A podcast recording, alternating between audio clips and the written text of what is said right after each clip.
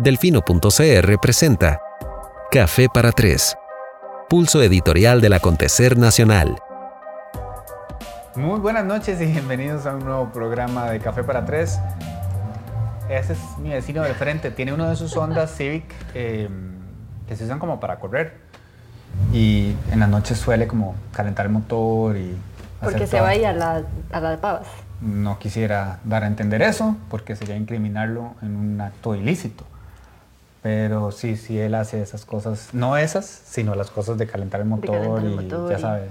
Usted, conoce mucho de vehículos, doña Trilce. Eh, Nuestra invitada hoy, Trilce Villalobos. ¡Trilce Villalobos! Justo estábamos hablando del tono de los presentadores eh, tradicionales. Hágalo. Y estamos esta noche con Diego Delfino. No. No, es que no me sale, es que yo nunca he hecho tele. Pero puedes hacerlo, lo estábamos haciendo recién perfectamente bien. Esta noche ah, nos acompaña Trilce Villalobos. Y Diego Delfino. Con ustedes, en directo, Café para Tres. Hoy es jueves. 26 de septiembre. Vas a creer que rápido que se ha ido el año, se ha ido volando. Ah. Quedan 90. ¿Cuántos días faltan para Navidad? 90 días para Navidad. Empecemos por ahí. El programa de hoy está dedicado a Trilce. Quiero que em, la aprovechemos un montón. Vamos, voy a y vamos a hacerle una serie de preguntas eh, en torno al trabajo que hizo en la sección de lo personal es lo político. Que Dios goce. Muchas gracias por todo. Bendito sea el Señor y la sección también. Eh, ya no nos va a acompañar más la sección, tuvimos que... ¿Se nos fue? Se nos fue. Este, entonces quiero que la conozcan un poco más, pero que aprovechemos, porque yo diría que Trilce, eh, ya voy a llegar a lo de Navidad, todo tendrá sentido. Trilce es una de las de los cerebros eh, más privilegiados del país, en tanto durante los últimos, no sé, dos años ha estado muy cerca de casi 80 figuras distintas, políticas de mucho peso e importancia en el país y ha estado sentada con ellas y ellos durante buen lapso de tiempo, intercambiando conocimiento, haciendo preguntas, perfilándoles eh, y por supuesto previo a las conversaciones recabando información sobre ellas y ellos, de modo tal que ha tenido que estudiar muchísimo y le ha tomado una radiografía muy profunda eh, al acontecer político nacional de los tiempos que corren.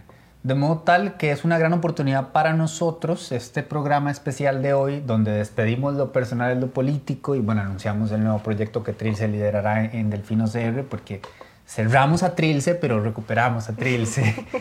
Eh, aprovechemos este espacio, ojalá, para poder Em, ir más allá de las entrevistas. De hecho, en las entrevistas teníamos una pequeña sección que se llama Detrás de la periodista.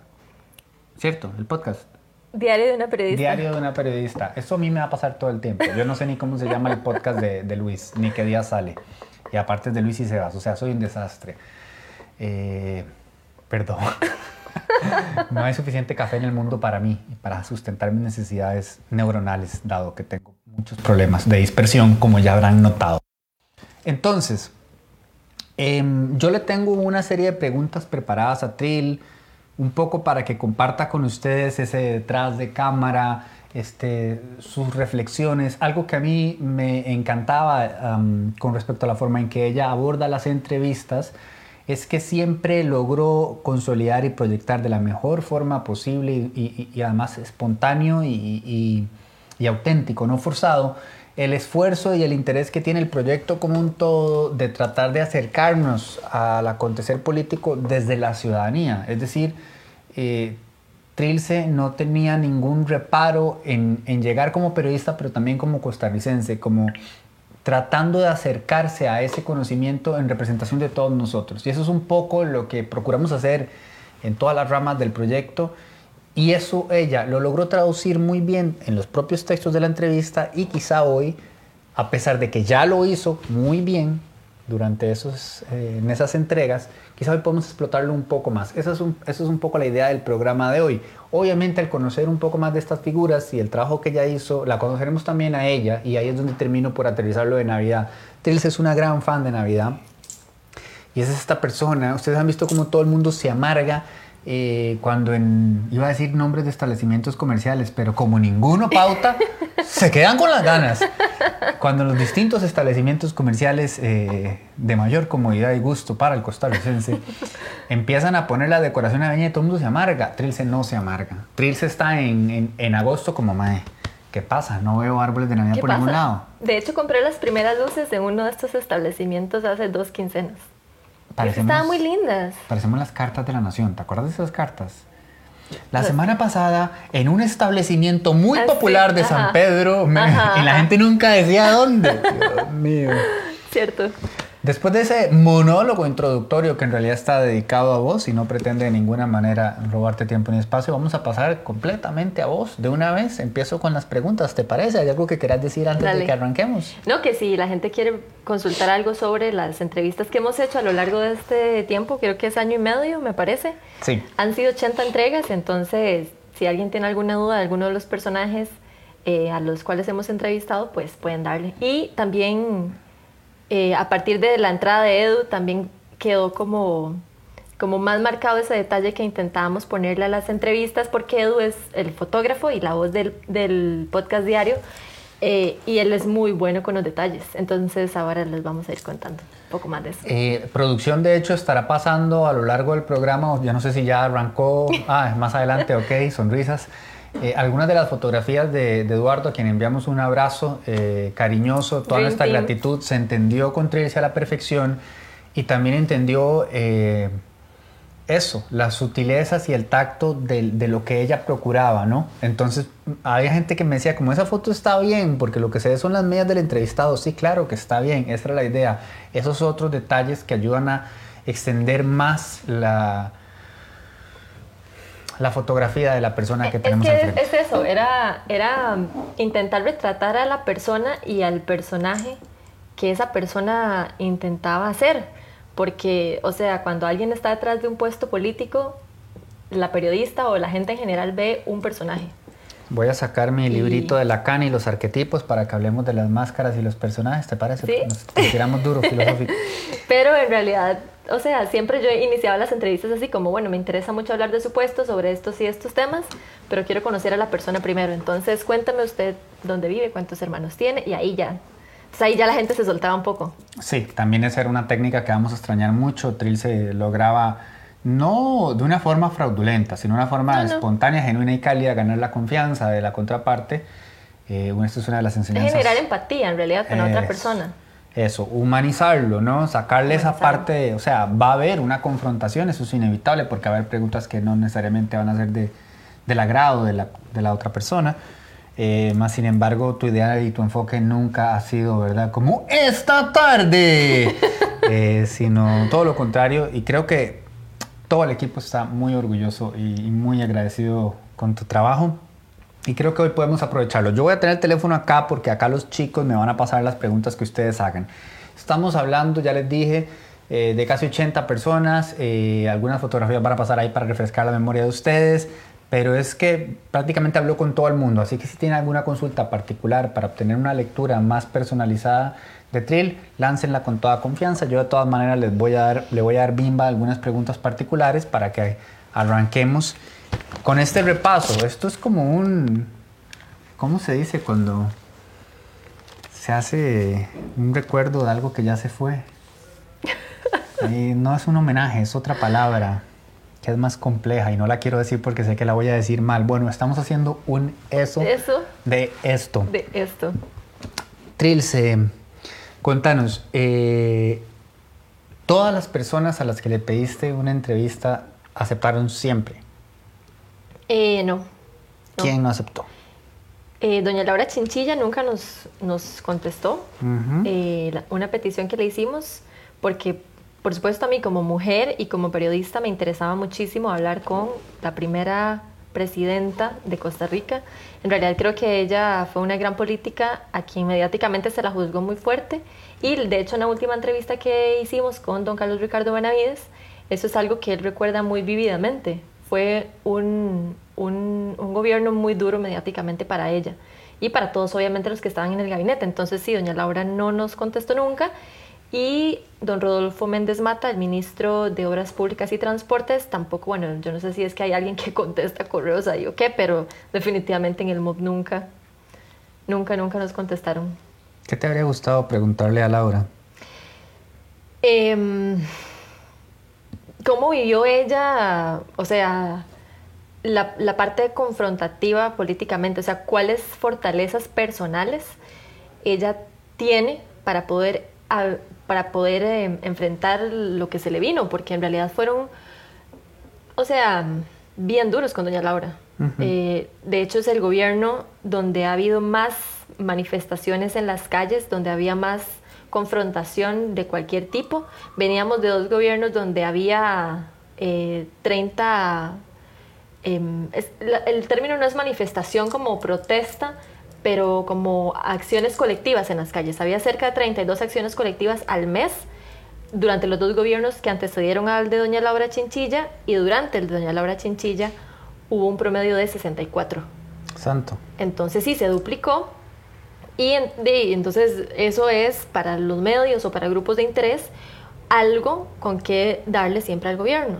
Por ejemplo, el tema de la trocha. Ella ha insistido hasta el cansancio que ella fue quien lo denunció y por siempre quedará en el recuerdo de mucha gente que fue el gobierno de, del, del, fraude de la trocha y no fue desde el gobierno que se denunció ese hecho. Entonces, como esas cosas, eh, hacer un repaso sobre la memoria mediática de lo que fue para Costa Rica el gobierno de Doña Laura y cómo lo recuerda ella. Dos muy rápidas. Uno, o sea, es decir, en términos generales, vos considerarías eh, sin lugar a dudas que fue, se le juzgó muy severamente a doña Laura. Es decir, todavía hasta el día de hoy no se reconoce en los términos en que se debería su gobierno. Sí, pero yo creo que igual eso no es cosa solo de doña Laura, eso es cosa de todos los gobiernos, a todos se les juzga como igual. Sin embargo, creo que a ella se le sigue achacando que lo de la trocha, por ejemplo. Eh, pero el gobierno de ella hizo un gran esfuerzo también por pasar una reforma fiscal que no hubo forma. Entonces, hay que también aprender a leer en el contexto, que eso es algo que me ha dejado muchísimo las entrevistas que hice durante este año y medio. Pero hablando del contexto, vos si pensás que hay un tema eh, que alude al género en el, en el caso de la lectura de la población del gobierno de Doña Laura. Por supuesto. y es parte de lo que también Carlos Ricardo sostuvo en la última entrevista que, tuviste con él, ¿verdad? Él también aludió a eso. ¿Y pensás que en los ocho años, ocho, oíme, seis años que han pasado desde entonces, quizá hay un poquito más de madurez política en la población costarricense Yo creo que, ese tema? que definitivamente sí, porque además ha habido como una... Siento yo desde donde yo estoy, claramente yo estoy en el Valle Central, ¿verdad? Periodista que habla con gente que, que, que tiene muy vivos, vivos estos temas, pero siento que culturalmente ha habido una resignificación del papel de la mujer en todas las esferas. Hay un mérito de ella en eso también. Por supuesto. ¿Quién te quedó pendiente de entrevistar? Aquí, eso de hecho me la mandaron también aquí. Hay alguien a quien se quedó con la gran entrevistar, dice Josué Granados. Mm. Eh, vamos a ver. ¿Qué figura costarricense te hubiera gustado entrevistar y no pudiste? No porque dijera que no, simplemente no, hubo la oportunidad. No hubo la oportunidad. Ahorita no puedo pensar en alguien. Vaya, vaya. Es que entrevistamos a tanta gente, pero definitivamente por algún tema me hubiese gustado... Eh... don Carlos Alvarado? No. Lo vieron aquí primero, en Café para Tres. Eh, no, es que siento que, que no es el momento tal vez eh, político para haber sacado el, máximo provecho de una entrevista con él. Sí lo, sí lo quise entrevistar, sin embargo yo a él lo, lo entrevisté, tengo una entrevista inédita eh, cuando tenía Democracia Salvaje. Y que en paz descanse también. cuando termine la maestría veremos si lo, si lo revivimos. Eh, y no, no, no, no, no, no, me generó lo mejor, digamos. Fue como, y como que él nada más nos dijo que sí, pero Estamos en vivo, Moca, no es el momento. y, y, sí, como que nos dio el espacio, pero como que yo le decía a don Carlos, ¿y qué, cree usted que los jóvenes eh, piensan? O sea, ¿cuáles son las preocupaciones políticas y más sentidas de los jóvenes? Ay, lo que todo mundo. acceso a vivienda, educación, un trabajo. Y yo, bueno, sí, digamos, sí, pero usted es un candidato presidencial. Yo esperaba un poquito, un poquito más de amor en la entrevista, tal vez al espacio que, nos, que nos dio. Entonces, tal vez en este momento no siento que, porque además tenemos muy poco de, de haber empezado la administración, no siento que sea... La hubiera hecho con todo gusto, claro, pero siento que tal vez faltando un año hubiese sido un mejor quizá, momento. Quizá, coincido. Eh, bueno, ya están llegando algunas preguntas que también algunas coinciden con las que tenía entonces en buena hora. Eh, ¿Cuál fue la entrevista eh, más memorable? La más memorable, la de doña Cristiana Figueres. ¿Fue la que más te impactó? ¿Es la que más recordás? ¿Es, la... es que la recuerdo por varias cosas. Primero porque es Cristiana Figueres, porque yo la admiro muchísimo. Me parece que es una figura que a nivel mundial tiene un mérito impresionante por el Acuerdo de París y por todo el trabajo que ella hizo, pero además hablar con ella fue como un aterrice. Usted está hablando con un ser humano también. Entonces yo siempre llego a las entrevistas y digo, bueno, me interesa hablar sobre este y este tema, pero me interesa también conocer a la persona que es usted. Entonces, y ella me dijo así, porque los puestos yo la verdad no, no, no, no, no, los puestos la verdad es que no son muy importantes. Y yo, really, su puesto es como, wow, muy importante. Y ella, una persona sumamente amable, o sea, certera, súper linda, o sea, de verdad que yo dije, esto es lo que una esperaría de un ser humano que tiene una exposición política de tan altísimo nivel. 10 de 10. 10 de 10, doña Cristiana Figueres. Sí, cuajado. ¿Cuál fue la entrevista más frustrante? Uh, de esas hay varias. Así como por orden de, de, frustración, Canapep, la Cámara Nacional de Exportadores de Piña, Piñeros. Uh -huh. Yo le había hecho una entrevista a Henry Picado, que es el, el presidente de FECON, eh, y era sobre la piña un poco. Entonces, bueno, me llamaron de Canapep diciendo que, que ellos les gustaría ofrecer su, su versión del, del, monocultivo y de verdad. Y yo, bueno, ahí sí vamos. Me dijeron que me iba a atender solo don Abel, que ahorita se me escapa el nombre, que es el presidente de Canapep. Y cuando llegué, no estaba solamente don Abel, estaba don Abel, el periodista, que eso sí es muy normal, digamos, que siempre acompaña a un periodista. Había una muchacha que no sé quién era y había un señor que ahorita no me acuerdo ni siquiera el nombre. Toda la entrevista fue como un RP de este ingeniero de Canapep diciéndome por qué mi entrevista con Henry estaba mal, que, que, el tono que yo había usado estaba mal, y entonces yo me quedé así como... Recuerdo que me lo describiste como una emboscada. Sí, así se llama de hecho el título de la entrevista, Emboscada Piñera. Yo llegué y es como, ¿y ese montón de gente que pasa? Porque no me avisaron. Eh, don Abel ni siquiera habló, o sea, no, no pudo ser una entrevista personal. Eh, y entonces fue terrible esa entrevista, porque en un momento donde él me dijo, bueno, yo creo que usted debería tener más cuidado con, bueno, el, el audio está de hecho en la entrevista para que la gente lo escuche. Yo creo que usted debería, yo no, no, no, yo, o sea, con todo respeto, ustedes saben de qué se trata la sección personal es lo político, esto es periodismo interpretativo. Y el periodismo interpretativo quiere decir que el, el periodista o la periodista en este caso tenemos la licencia de decir lo que nosotros sentimos en la entrevista, las percepciones, cómo está el ambiente, si el ambiente está tenso, si el ambiente, eso lo podemos decir. Entonces ya el MAC, el MAC como que, no, pero es que usted está diciendo, y yo no, no, no, que, porque hay un enredo ahí con la cuestión de la piña, hay unos, eh, unos estudios que la UCR tuvo dos años engavetados y que ahora, entonces donde ya yo les tiré un poco eso, fue muy frustrante en realidad la entrevista. Cero de 10. 0 de 10. Después también está la del, la del director del IAFA, que esa no fue hace mucho. Ajá, reciente. Eh, que yo le pregunto, bueno, ¿cuál es la política nacional para atender a las personas con problemas de adicción, consumo de tabaco? Y el MAE, digo, perdón, el doctor. La política nacional. Y yo, oh my God, este es el director del IAFA, no lo puedo creer. Entonces... Fue un momento incómodo. Entonces, ya, el director del IAFA no me puede contestar cuál es la política. ¿Quién me lo va a contestar? De hecho, esa fue parte de una serie de tres, si no me equivoco, donde trataste de dilucidar cuál es el enfoque país en, el, en ese tema en particular. Y es parte de lo que me frustra de, que la sección no tuviese todo el impacto que hubiéramos deseado. Porque es un trabajo brutal y expone con mucha facilidad, con solo los intercambios que tenés con estas tres figuras, el desastre que tenemos en esta materia en particular, como en muchas otras que también abordaste, pero lo que quiero decir es que no hay forma más directa de poder constatar esto que hablando con los responsables, que se evidencian por sí solos. Eh, quienes tengan una suscripción del Fino Más, tengan total tranquilidad, las entrevistas ahí estarán disponibles y si van a revisar estas eh, de la serie del IAFA, comprenderán de qué les estamos hablando. ¿Cuál fue la entrevista más frustrante, Tilce? Eh, bueno, estas dos y también la de el, el segundo vicepresidente de la República, don Marvin Rodríguez. Fue un poco frustrante. ¿Qué recuerdos tenés de la entrevista con el segundo vicepresidente, en este momento presidente en ejercicio de Costa Rica? Ajá.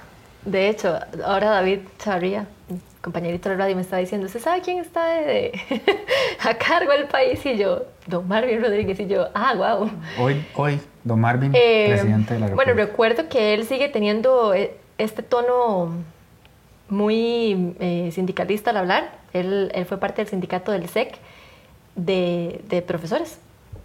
Em, siempre habló mucho de los movimientos sindicales, movimientos sindicales, y cuando yo le dije, bueno, sí, es importante, pero digamos, en el sector privado, que es donde más eh, violaciones a los derechos de los trabajadores se dan, el movimiento sindical, o sea, el apoyo representa menos del 1%. Y don Marvin. Y entonces sí, me, me, me frustraba un poco eso, como que no había un análisis, sino que había una repetición de discurso y realmente nosotros con las entrevistas buscamos un análisis. Generar por lo menos una conversación, una un intercambio de ideas, pero, hay un discurso repetido, o sea, panfletario si se quiere. Sí, recuerdo que también la lectura fue frustrante. Em, dice Marcela Lucero que si hay algún entrevistado con el cual no has podido generar ese clic tan buscado por vos, algún entrevistado en el particular. Me imagino que Don Marvin es un buen ejemplo. Sí, don Marvin, doña Irene Cañas, la presidenta ejecutiva del ICE. Ajá. También sucedió con doña Irene Cañas. Que te sorprendió, me imagino, por tratándose de una mujer relativamente joven, como más, diría uno, más, más afín, y sin embargo no hubo... De hecho, tampoco lo hubo con la presidenta ejecutiva de la IA, de hecho esa nunca salió, porque nos había citado a las 8, nos atendió a las 9 y media para atendernos por 18 minutos, y entonces yo dije, no, o sea, simplemente no se puede hacer la entrevista corriendo. Y ahí está Cris, que no me va a mentir, estuvimos como una hora y media esperándola en una cafetería de San Pedro. Y cuando ya por fin nos íbamos a sentar, la periodista atrás era como, ay, Trilce, qué pena, nos tenemos que ir a la asamblea. Y yo era como, ok. Pero por supuesto que en, ese, en esos casos es imposible hacer como un clic con la persona. Difícil para mí esa ni la, ni la sabías, ¿verdad? Esa, estoy segura. Lo que esto me genera. Porque, ¿verdad? O sea, como que siempre hay todo este tema de, polarización contra los medios y que los medios la tienen contra nosotros. Siempre, ¿verdad? Desde, el, desde el poder ejecutivo en particular. Este tipo de conductas no son precisamente rarísimas.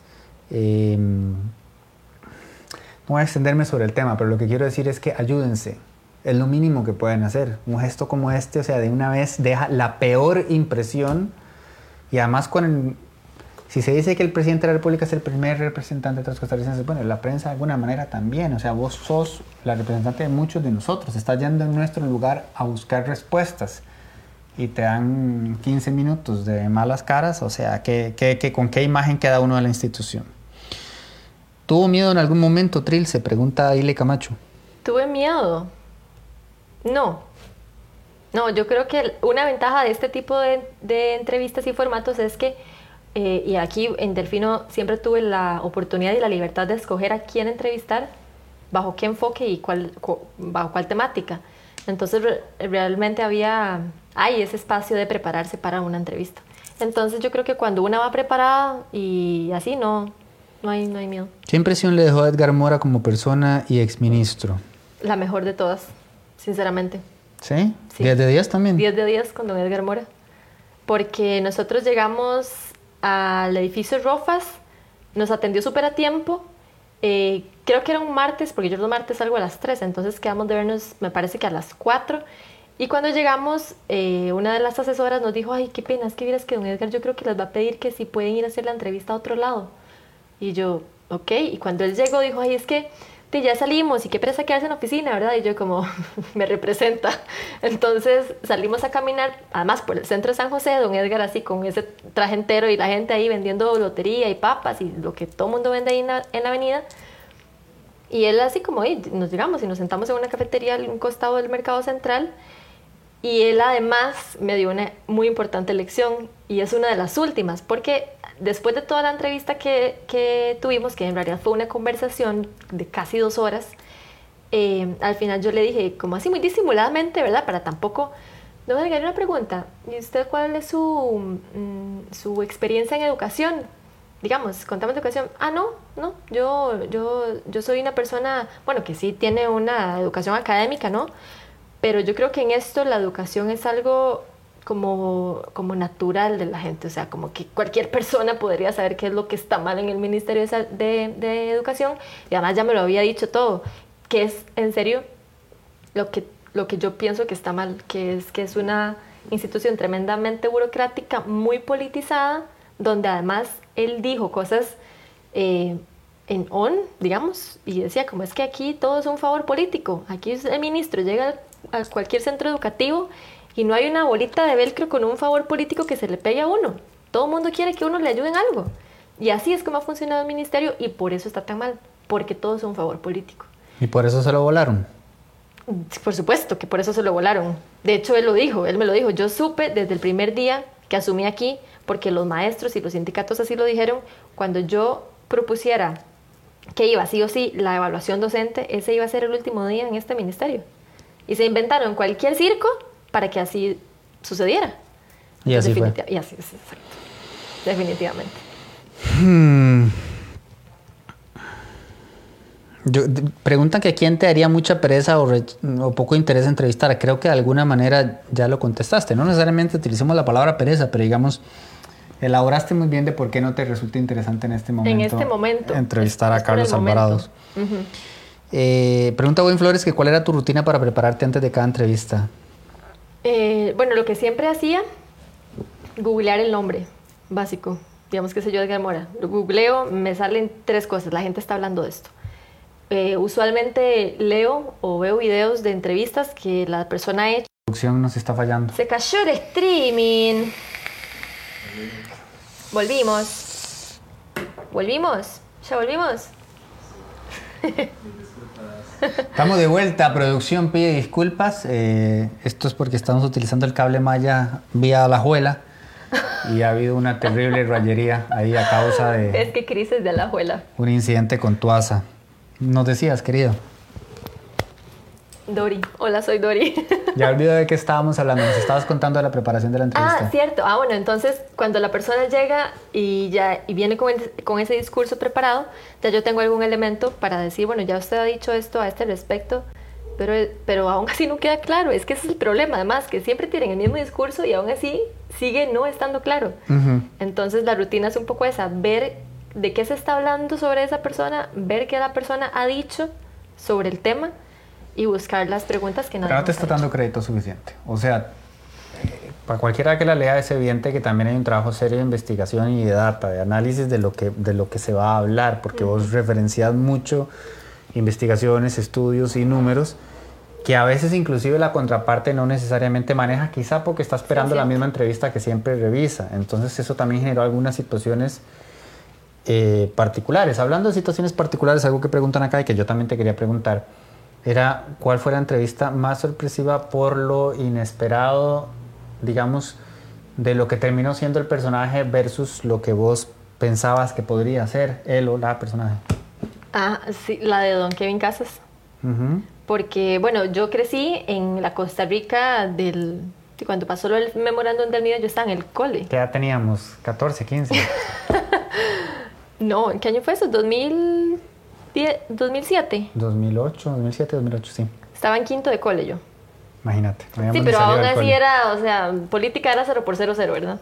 Entonces, o sea, yo sabía que el TLC y que el país estaba así como, pero, pero yo, yo, no entendía nada. O sea, en serio, yo era una adolescente perdida en el mundo más.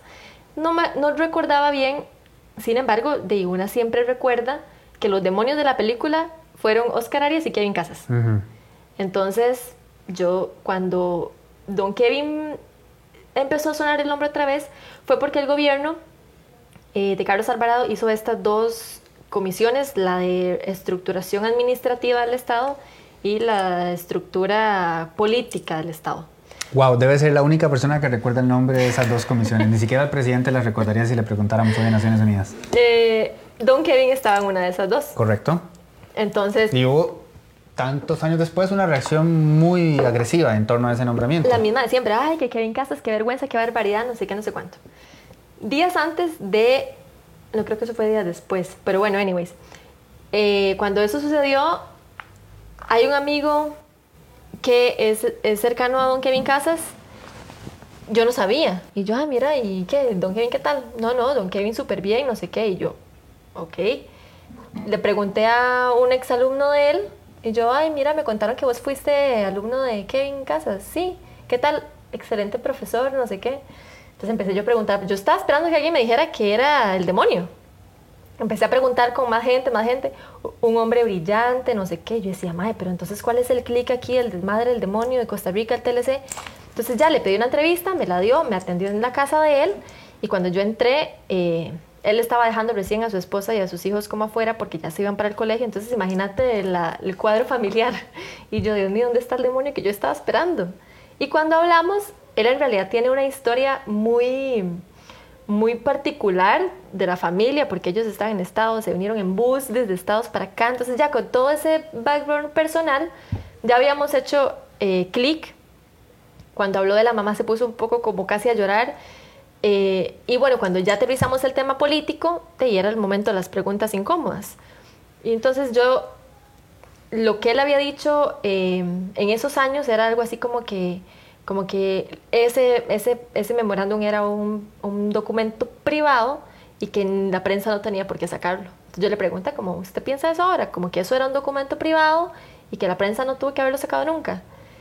Y me dice, Trilce, la gente cambia de opinión. Y yo, Mike, ¿qué le responde uno a eso? O sea, ¿qué? qué? Y yo, wow, sí, sí, sí, la gente cambia de opinión. Y no porque la persona representa un político, quiere decir que no ha cambiado de opinión. Entonces eso también lo aprendí como para que la ciudadanía aprenda a leer un contexto, ¿no? O sea, a veces vemos a doña Laura en su gobierno de hace ocho, años. Ella probablemente ya cambió muchas posiciones de las que tiene, porque la gente cambia de opinión. Y eso lo aprendí con don Kevin Casas. Los políticos cambian de opinión. Sí, pueden cambiar de opinión. ¿Dirías entonces que tu valoración de él en términos generales fue positiva en la entrevista? Sí, fue porque además, o sea, yo le pregunté como, Kevin, es que digamos, a mí todo el mundo de usted me da buenas referencias, pero a mí me parece que la idea del referéndum fue una idea muy tonta. O sea, ¿de dónde salió esa idea? Y él me dice, sí, no está bien que yo lo diga, pero la gente inteligente también se nos salen estupideces. Y yo, sí, también. O sea, porque creemos que la persona que está ahí representando una figura no no tiene chance de fallar. Porque siempre estamos exigiendo que sea perfecta la, figura política. Y eso no existe. Entonces también se me caen esos mitos y me da herramientas para acercarme a personas que han desempeñado puestos políticos, que han cometido alguna estupidez, han metido las patas horrible, pero no dejan de ser una persona que puede, digamos, eh, cambiar de opinión. Diferente es cuando definitivamente siguen ahí en el patín de que, ¿verdad? Que también ha pasado. Pero sí, sí se me... Está pasando ahora con algunos amigos que están quieren presentar un proyectito de ley. Qué vergüenza. Pero sí, digamos, eso me parece que la de Don Kevin Casas, por, por sorpresa personal, me, me, parece que fue muy amena. Sí. ¿Qué tal Patricia Mora como persona? Pregunta David Zúñiga Quiroz. Me parece súper, doña Patricia Mora. Además que a veces eh, cuando yo trabajo en el radio la tengo que llamar directamente. Es como, ay, Trilce, Oh, dame un segundo, llámame en cinco minutos. Claro, ya te atiendo. Ella es muy gente. O sea, ella no porque sea ahora la ministra, es como, ay no, este, llama a mi asesora de comunicación. ¿Qué pasa? Que también pasa con, con otras, personas. Doña Patricia sigue contestando su teléfono, sigue atendiendo a la prensa. Si ella no puede en este momento, no puede. Si sí puede, sí puede. Y ella es muy cotidiana en su manera de presentar la política, que eso es muy importante. Es como, yo creo que esto es importante porque yo estuve tal día con tal persona viendo esta realidad. O sea, ella sabe de lo que está hablando. ¿Qué tal se comportó Marco Feoli? Pregunta Luis Diego Sánchez Cambronero. Ay, qué vergüenza con Marco, porque ese día llovía horrible y ahí está Cris que no me deja mentir. O sea, yo me, me había mojado hasta las rodillas porque ese día hicimos dos entrevistas. Entonces, en lo que los chicos fueron, él los atendió en el edificio de Ciencias Sociales nuevo de la UCR y yo tenía mi carro en, en, por económicas abajo. Entonces yo dije, bueno chicos, adelántense ustedes y yo ya ahorita llego, voy, voy por el carro. Llegué, me cambié y como estaba lloviendo, abrí la cajuela, abrí la sombrilla, se me cayó el celular, se me cayó la sombrilla, recogí la sombrilla, cerré la cajuela y me fui. Cuando llegué a Ciencias Sociales, ya yo iba a llamar a Cris a ver dónde estaban. El teléfono lo había dejado tirado en la calle, donde se me cayó la sombrilla. Entonces yo decía, ay, ¿qué hago? Voy, no. Me devolví. En eso perdí media hora. Y Cris y Eduardo estaban como trill. Y yo, ya, ya, ya voy llegando. Llegué media hora tarde y empapada hasta aquí, con una cara de loca, el pelo así. Y yo, ay, Marco, perdón. Y Marco. o sea, no estaba enojado ni nada, pero seguramente estaba obstinado. Y media hora. Me daba demasiada vergüenza. Pero ya cuando empezamos a hablar del tema, me parece que es una persona que domina muy bien su tema, es muy descriptivo y, o sea, ejemplifica súper bien, es muy claro, me pareció súper, la verdad. 10 de 10 también, Marco. Wow, vaya. Este, ¿Alguien te resultó intimidante?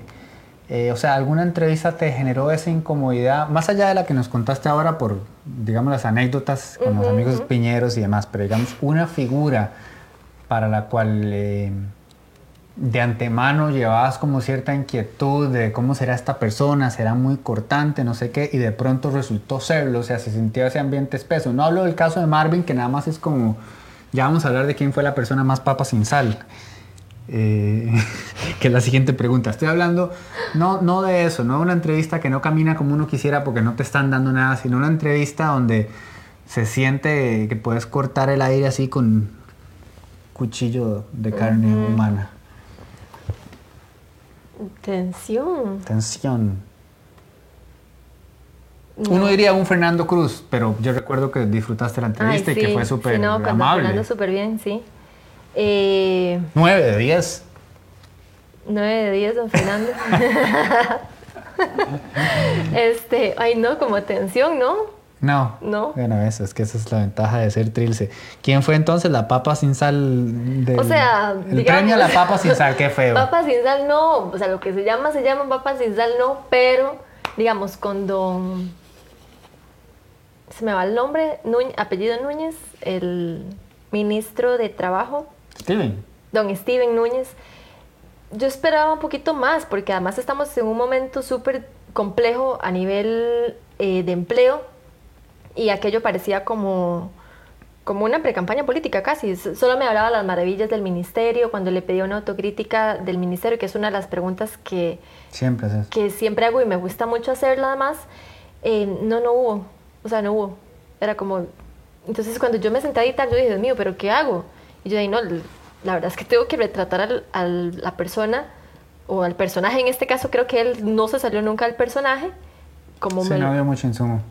Entonces sí, no, creo que se pudo haber aprovechado más si don Steven hubiera aprovechado más la, dinámica de, que realmente las entrevistas no buscan un escándalo, como, ay, el... Mm, mm", no, es como, tenemos un escenario complejo a nivel social y económico, ¿qué podemos hacer? ¿Qué podemos esperar? ¿Cuál es su análisis de contexto? Entonces él me salía con la maravilla de los programas eh, laborales que tiene el ministerio y el, el empleate. Y yo, bueno, pero el empleate en what? Y no, entonces sí, eso. Eh, entrevistaste a varias legisladoras y legisladores de aquellos con los que tuviste chance de conversar. ¿Cuál te dejó la mejor impresión? Don Rafa Ortiz. Del actual Ah, del actual de la actual legislatura. En o sea, te adelantaste a la siguiente pregunta. de la actual legislatura, en realidad he entrevistado pocos.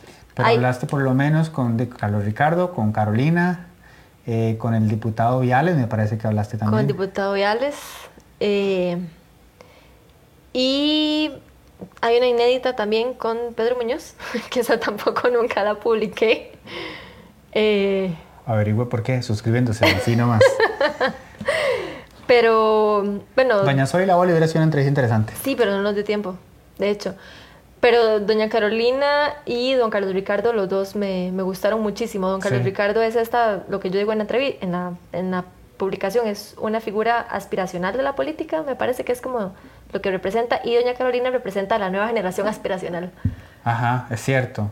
Es Entonces cierto. eh, son personas las dos. Son muy distintos y sin embargo ambos representan, pero comparto, comparto esa impresión, ambos me parecen de los más destacados por razones también distintas.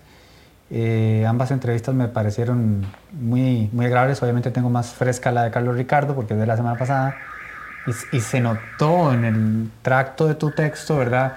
Cuando, cuando ya había terminado la entrevista, pero cuando pasaste a música hasta que se sentía uno como que él se hubiera soltado ya por completo, ya contando ahí de cuando fue a perseguir a Cerati para que le firmara un disco y qué sé yo. ¿verdad? Ajá, ajá, sí. Ahí soltó un poco. eh, Pero, pero, ah, pero no es, digamos, él es una persona que no se salió de su personaje durante la entrevista, pero no por, por jugar de personaje, Sí, sino porque él se toma lo suficientemente en serio la figura que él representa Sí, para, para no permitirse una pachucada o, sí, o- ¿verdad? Porque además la imagen de los legisladores no anda muy bien.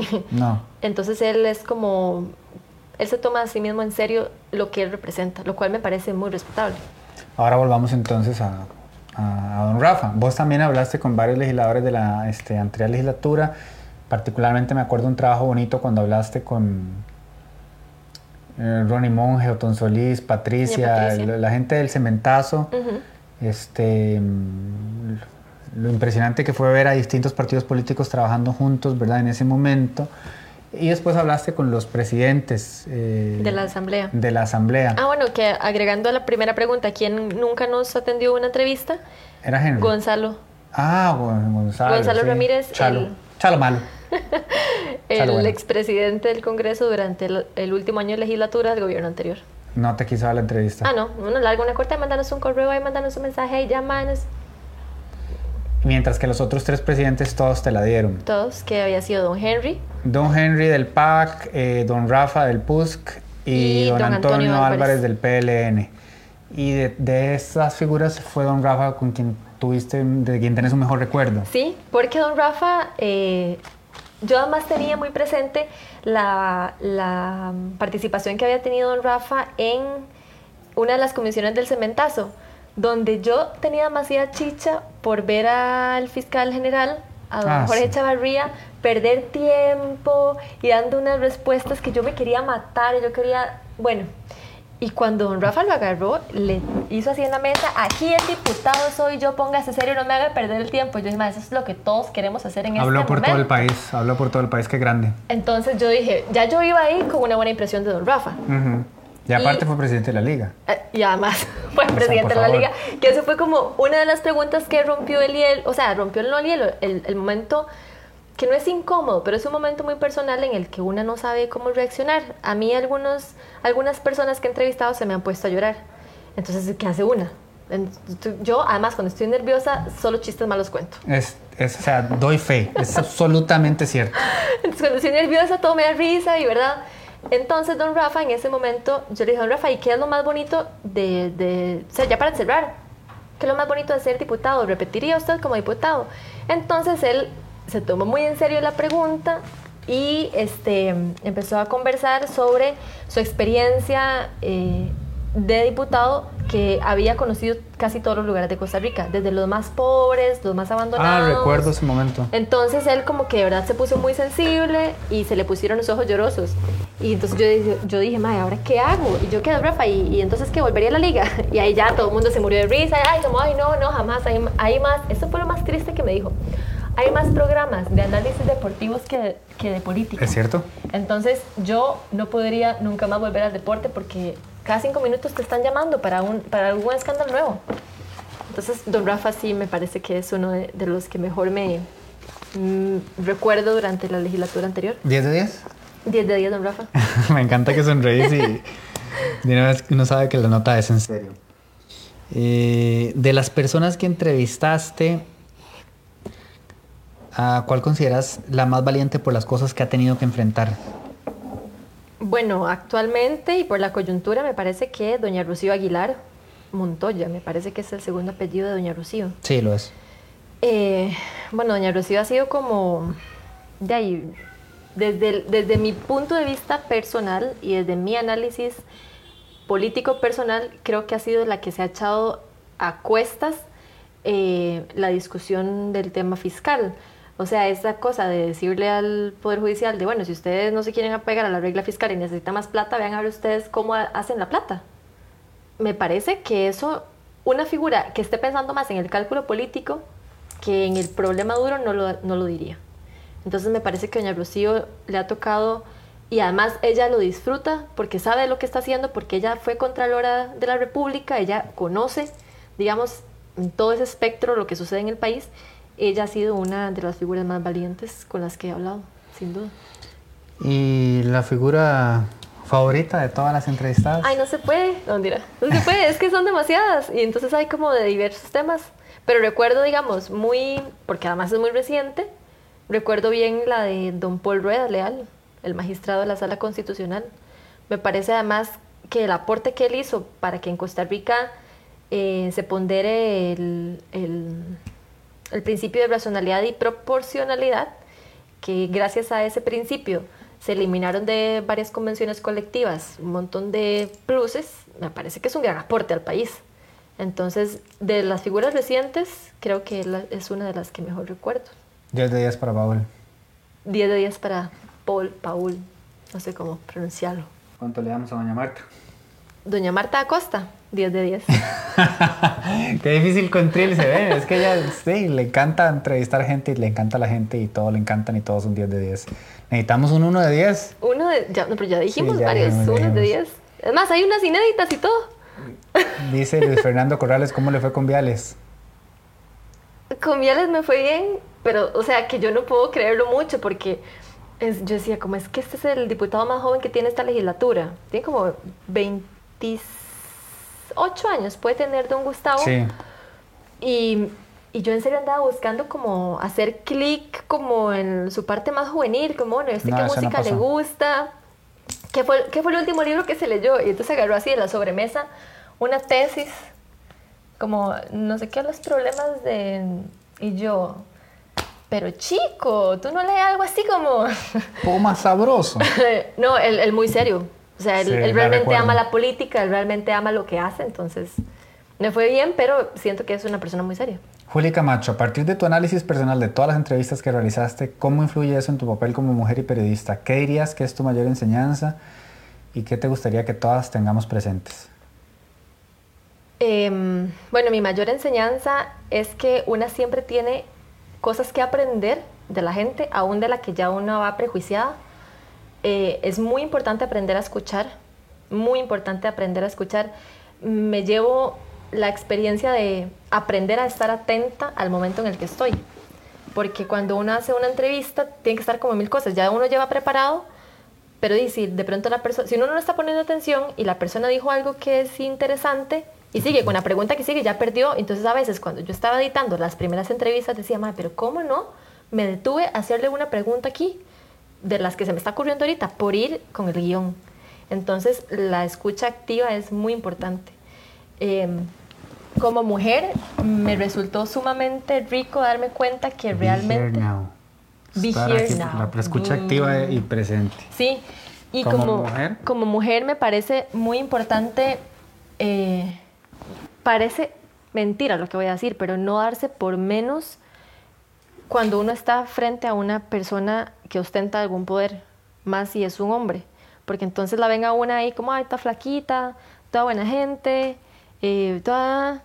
Y entonces puede que se lo bailen a una, pero entonces una siempre tiene que dar la mano bien dada, muchas gracias, don fulanito, doña fulanita, siempre hablar de usted. No eh, aceptar el whisky. No aceptar whiskies, no aceptar... se activa el modo Trill Rex se activa el modo Trilrex eh, y, y, en serio darse crédito una por las cosas que una sabe, porque digamos, la entrevista de Canapep, en serio, los que tengan la posibilidad de escuchar el audio, si yo hubiera estado colocada en otro momento de mi vida, tal vez me hubiera sentido muy mal porque me mm. estaban atacando muy feo. Y, y yo en mi récord tuve que buscar de inmediato, o sea, es aprender a reaccionar también como, vea, yo sé lo que ustedes hacen, yo sé lo que ustedes representan, por lo menos de Don Abel, yo sabía que él había estado en la industria bananera toda su vida y entonces él en algún momento me dijo como, no, pero es que lo mismo que dicen de los agroquímicos es lo mismo que decían de la industria del banano. Y yo como, sí, claro, pero en Centroamérica hubo cuántos juicios por, por, por el nemagón. Él no se lo esperó. Pero si yo no hubiera sabido eso, ¿qué pasa? Me quedo ahí callada. No, no hay que quedarse callada nunca. Nunca hay que quedarse callada. Amo. Si tuviese que entrevistar a algún tránsfuga de Restauración Nacional o algún restaurador, ¿a quién sería? A doña Marulín, a Sofeifa, la quería entrevistar. Sergio Velázquez, a doña Marulín. ¿Y lo pediste? No, no me dio chance. Pero, te sí, gustado? La, sí la quería entrevistar porque, mm, porque ciertamente ella representa a muchas personas. Eh, no, no, no, lo digo en aspiraciones políticas, pero ella como persona. Entonces yo digo, en serio hay gente que no sabe cómo funciona el Estado. Y en serio esa gente puede llegar a, una diputación. Yo realmente quería sentarme con ella y saber, preguntarle, o sea, qué piensa ella de su trabajo, de las comparecencias en las que ella estuvo, por ejemplo, con doña Emilia Navas. Sí, qué momento. Que, que me parece un, momento, pero también me parece en algún momento que doña Emilia pudo haber sido más asertiva. Sí, pienso lo mismo. Eh, porque yo creo que doña Emilia como que hasta disfrutó de, de, decir, ahí, solo le faltó decir, es una gran ignorante. y eso no me parece que está bien nunca. Entonces yo quise en algún momento acercarme a doña Marilyn, a, digamos, a conocerla. ¿Quién es ella personalmente? Porque además desde que ella ingresó, ya, ya le, hacían el meme de la falta de ortografía, de la foto con las trencitas. Entonces me hubiera gustado entrevistarla. Eso explica muy bien por qué Trilce es quien es y por qué confío tanto en ella, por qué la quiero tanto y por qué la admiro tanto. Porque en el fondo, de alguna u otra manera, lo que estamos haciendo empieza por ahí, por escuchar y por entender. Para hacer árbol de leña, eh, leña del árbol caído, cualquiera. Todo el mundo se pasa el hacha. Pero para entender la dinámica país, pues hay que permitirse escuchar. Y además entender que si a uno no le gusta algo, uno puede trabajar para cambiarlo dentro de los parámetros de la legalidad pero ese algo, mientras tanto, existe. Y ese algo en este caso es que una persona como ella, en efecto, puede llegar a la Asamblea Legislativa. Y así se dispuso. Entonces, eh, a veces tenemos algunas discusiones que son un poco, bueno, que están muy cargadas este, o, de clasismo, pero a la vez hasta de ignorancia, ¿verdad? O sea, que va, muy de la mano también. Como lo que está pasando con el Colegio de Periodistas. ¿Qué carajo más necios? ¿Qué carajo más necios? Bueno, en cumplimiento con lo que dice la sala constitucional, hoy decimos que no vamos a denunciar ante las autoridades pertinentes que al día de hoy nadie sabe cuáles son. No vamos a denunciar a Delfino y a todos esos tránsfugas del periodismo, del periodismo informal. Y luego es como ya publican eso y se quedan ahí como sentados, ¿verdad? Cinco minutos y dice el community manager, ya, tire el otro. Y en el otro, a partir de mañana seguiremos nuestra lucha. Oh my God, con una frase ahí que ya ni me acuerdo, que el descenso. Algo de descenso y ascenso. Sí, lo que no te, no, no, no, no. Este, que si entrevistaste, intentaste entrevistar a Bolaños, yo sé que no, pero ¿te hubiese gustado a Juan Carlos Bolaños? No creo que tenga nada bueno que aportarme. Yo pienso exactamente lo mismo. Bueno, Trill, este, yo quería preguntarte, después de toda esa, todo ese acercamiento que tuviste a personas que están en posiciones de poder, que toman decisiones, eh, que responde de alguna manera a la inquietud que vos has tenido, no, o sea, yo puedo dar fe de hace tres años que te conozco, pero sé que de hace mucho tiempo atrás, o sea, ese interés tuyo por ir a conocer, por entender, para poder participar, para poder incentivar el interés en, en la gente quedas más entusiasmada con la institucionalidad, con las oportunidades que brinda el país, o quedas más desmotivada? ¿Cuál es tu sensación y cuál es tu lectura de cómo estamos y para dónde vamos? Porque tuviste acceso a todas las aguas de la fuente sagrada para entender más o menos la foto país. O sea, estamos claros todos que estamos en un momento muy difícil. Pero agregando a lo que tragamos en los medios, cada uno de nosotros, todos los insumos adicionales que vos tenés. Hablaste con las máximas autoridades de los distintos poderes. Hablaste con figuras referentes nacionales en el ámbito internacional. Dánoslo todo, Trill. A mí lo que me queda es que realmente, como en todo, eh, siempre hay algo súper malo, pero, pero en ese mar de, de, pesimismo siempre hay gente que está trabajando bien. Eh, se me quitó esa imagen de, que tenía de joven, digamos, de adolescente, de que los gobiernos todos son una mierda y todos son unos corruptos y que todos están buscando para su saco. No, hay gente muy valiosa, muy preparada, que realmente están trabajando para procurar un mejor país. Lo que pasa es que es un, un aparato muy grande, muy complejo, donde los mandos medios son los que frenan muchas cosas. Entonces, mi visión es sí, hay, hay, cosas malas, hay cosas que se pueden mejorar, hay cosas que hay que del todo eliminar, pero hay gente que es muy valiosa que está trabajando para que, para que el país salga adelante. Digamos, la, una de las entrevistas más esperanzadoras que tuve últimamente fue con don Jorge Vargas.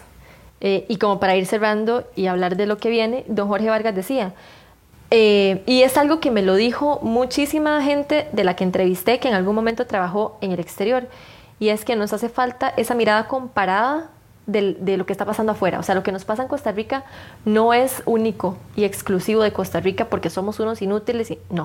O sea, lo que pasa en Costa Rica pasa en un contexto político y económico global. Cosas que están sucediendo aquí han sucedido y suceden en otras democracias. Eh, entonces, tener esa mirada comparada es muy importante y yo la tenía de diferentes instituciones. Entonces, claro, estamos en un momento complejo, pero hay gente en esas instituciones que ama su trabajo y que trabaja para que el país salga adelante. Entonces, hay que confiar en que esa gente, para bien o para mal, está ahí. Don Álvaro Ramos, por ejemplo, el superintendente de pensiones, que por favor lean la entrevista de pensiones y empiecen a ahorrar para una pensión. Eh, él lo decía, para bien o para mal, yo no puedo volarme las pensiones de lujo y volarme un montón de cosas, pero bien, porque después alguien llega y, las puede volver a poner. Por eso, pero aquí hay un tema. Él es un excelente ejemplo de un excelente funcionario en el más alto nivel, a quien le confiamos decisiones tan importantes como esas. Pero también él te dijo en la entrevista que está listo para hacerse a un lado y que está, que está cansado y que es difícil mover todo lo que quisiera mover, precisamente por el tema que lo viste le mando en medios. Entonces también qué complicado cuando personas de ese nivel, porque creo que coincidimos en este caso, no crean que estamos de acuerdo en todo. Yo quería que entrevistara a José María Figueres porque pienso que es una súper entrevista y que es un súper personaje y que tenía mucho que decir, muy sabroso y Trill se me mandó por un tubo. Así que no es como que pensemos en todo igual, pero sé que en el caso de Álvaro Ramos estamos de acuerdo en que es un o sea, es un, es un, genio. Es un genio. Y es una persona que uno dice, bueno, por lo menos es, eso de las... Porque es tu preocupación es la la mía. No tenemos pensión, este, o sea, ante ese escenario, ese es el carajo que uno quiere ahí. Y él mismo está diciendo como, bueno, voy a hacer lo mejor que puedo con lo que tengo, que es poco, porque no tengo mucho rango de movimiento, y luego jalo, y luego en manos de quien cae, que es un poco lo que podría pasar con otros puestos. Eh, porque me gusta ese mensaje que estás dando. Hay gente en posiciones de liderazgo, yo lo comparto, que está haciendo lo mejor que puede, pero si nos descuidamos, desinteresamos o desapasionamos, esas posiciones de liderazgo pueden cambiar. Y además, que, que, es lo mismo, digamos, con, yo siento que la reforma fiscal aquí nos ilustra en todos los campos del país, digamos, es lo mejor que se pudo, pero no es suficiente. Y así estamos en todas las instituciones. Es lo mejor que se pudo, dice esta facha. O sea, en vivo lo tiré. Alguien está muy contenta con el plan fiscal, wow. El, plan, el mejor plan fiscal que había era, Eso es para otro programa, no quiero polémica. El y nadie nunca lo quiso apoyar. Qué grande, Don Abel. ¿Sabías que es la figura política mejor valorada de todas las figuras políticas en este país, según el estudio de Borges y Asociados, publicado la semana pasada? El más querido. Aunque yo no sé quién me dijo que había sido Fabricio el que sería mejor valorado, pero yo lo leí aquí, los números y era Abel. Según más, yo no recuerdo. Trill, ¿qué viene para vos en Delfino CR? Em, viene una sección internacional Vamos a hacer un reporte diario de noticias internacionales. Va a tener un formato muy similar al que reciben en sus correos todas las mañanas con, las, eh, con el reporte nacional, solo que el internacional queremos que sea un poquito más condensado. Em, va a tener tres puntos, va a tener sus botonetas, va a tener alguna parte más personalizada eh, y los van a recibir de martes a viernes en sus correos. Y este, nos vas a entender entonces, nos vas a ayudar a entender si si podemos estar de acuerdo con Greta o no, o cuál debe ser la posición que tenemos que tomar para que no nos odie todo el mundo, porque ahora no se puede tomar ninguna posición sin ser odiado por todo el mundo. ¿Qué pereza? No, no. Grande, Trino. Siempre directa. Nosotros tenemos posiciones y no asumir las posiciones me parece la cosa más cobarde que puede haber en el mundo. O sea, Su el mundo es... presidenta. No, no, no, Nunca Diego. política, no, no. Yo la trataría de convencer, pero No, bueno. no, no. Pero hay que tomar posiciones. Y, y es cierto que mae, uno siempre dice algo y siempre hay gente que diga, ay, no le parece que eso es muy no sé qué, ay, no le parece que... Es mi posición y a usted no le parece muy respetuoso que está, digamos, cuestionándolo todo siempre sin realmente proponer algo. O sea, que usted va a ir a ver la película del Joker. Sí. ¡Wow! Con eso y ese tema súper polémico, el que yo no voy a opinar. Yo de verdad no voy a opinar. qué? ¿Qué ¡Qué tiene de barbaridad, malo? Trilce! O sea, ¡wow! ¿Qué es esa Eh, pregunta? nos va. O sea, ni siquiera sabes que hay toda una polémica en torno a la película que habría que cancelarla porque es una forma de promover la violencia y la- Jesus Christ.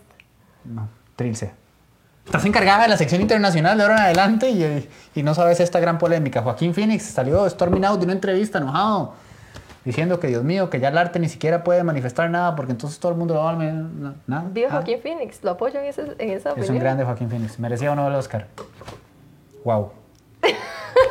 ¿Entienden? Yo la entrevisto aquí. Estamos en vivo, estamos en directo y esto Y es lo que pasa. El próximo jueves a las 8 de la noche. Café para tres no tendrá Trilce, pero espero que esté muy pronto con nosotros. Siempre disfrutamos demasiado. Dije disfrutamos como si yo supiera que vos también disfrutaste. Y obvio, machini, lo obvio. asumo. Eh, de verdad, en nombre de todo el equipo, sé que la mayoría de ustedes que apoyaron eh, con suscripción de Delfino Más, la sección de lo personal, lo político, gracias a Trilce. Para mí fue eh, toda una aventura. Los lunes eh, uno amanece como abrumado porque es el día que entra todo y uno sabía que estaba aquella Entrevista. entrevistota de Trilce la que había que entrarle con, con bisturí, no porque, no porque Trilce no sepa escribir, todo lo contrario, es de las personas más fáciles de editar que he tenido el placer de editar después de haber editado a miles, sino porque pues es una piezota, hay que verla con mucho cuidado, con mucho detalle, además uno está absorbiendo aquellos temas que a veces son tan densos pero tan importantes, y era esa la apuesta que queríamos hacer. Alguien preguntó, ¿por qué no seguir? No es culpa de Trilce, no es culpa nuestra. eh, Pero ahí de vez en cuando yo les prometo que voy a convencer a Diego que hagamos una entrevistilla ahí de vez en cuando, alguna que haya importante que hacer. Es culpa de ustedes. Eh. no, nada, pues en este momento las entrevistas eh, realmente no están teniendo el, el alcance deseado con, con la audiencia y tenemos que hacer lo que sea que podamos hacer para buscar ofrecerles un producto dentro de nuestra visión editorial, sin traicionar nuestros principios y nuestra vocación, que logre despertar mayor respuesta al lado de ustedes. Obviamente esto no quiere decir que más adelante, si algún día tenemos la suerte de que este proyecto alcance el privilegio de, de poder crecer y ser sostenible, retomemos de alguna otra manera, inclusive eh, algún un espacio como ese. Trilce tiene mucho que decir, Trilce ya lo he dicho, es, es una figura vital para nosotros como ciudadanía, o sea, es una voz eh, que necesitamos presente. Ahora la vamos a tener desde otro espacio, yo estoy muy entusiasmado, estoy seguro que va a hacer un trabajo excelente eh, y nos va a ayudar a entender un poco más eso mismo que nos pedía don Jorge, que es entender otras realidades para poder contextualizar la propia. Don Jorge 10 de 10. Don Jorge 10 de 10. Don Jorge 10 de 10 también. Es un crack, ¿cómo no? Demasiado. No es amigo nuestro, pero igual le mandamos un saludo porque lo admiramos demasiado, somos súper fans de Y muchas gracias a la gente que, que nos ha hecho llegar correos y de agradecimiento por el espacio. Muchísimos Siempre llegaron. igual pueden escribirnos ahora con el nuevo proyecto a y, y contarnos qué esperan y todas las sugerencias y comentarios van a ser igual siempre bienvenidos. Sí, eh, de hecho, tomen la palabra. Este, lo que sea que les gustaría ver en este nuevo servicio que vamos a ofrecerles, que va a tener el tono de Trilce, la visión de Trilce, la dirección de Trilce, el, el sentir de Trilce.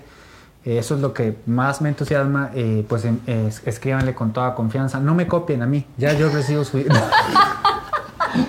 Gracias, de verdad que pasen lindísima noche. Eh, hoy salió el unplug de Café Tacuba y yo le dije a Trilce mientras estaba viéndolo a punto de llorar, es que ellos para mí son como mi religión y Trilce se me rió en la cara. Ay, yo no me reí. Se me rió no, en la cara. No, yo no me reí. Pero te lo recomiendo muchísimo, no sé cuándo lo subirán a Spotify, donde también está disponible Café para Tres eh, y pronto episodios de Curul en Llamas. A todas y a todos, muchas gracias. Trill, despídase. ¿Algo más que quiera decir? Este es su momento. Buenas noches y por favor, si les gusta este proyecto, recomiéndenselo a todas las personas.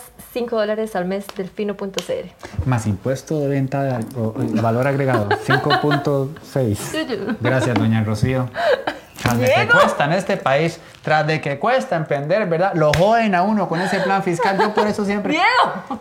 Eh, ¿Seguimos al aire? Producción, chao. Oh my god, producción, cierre, cierre. Wow.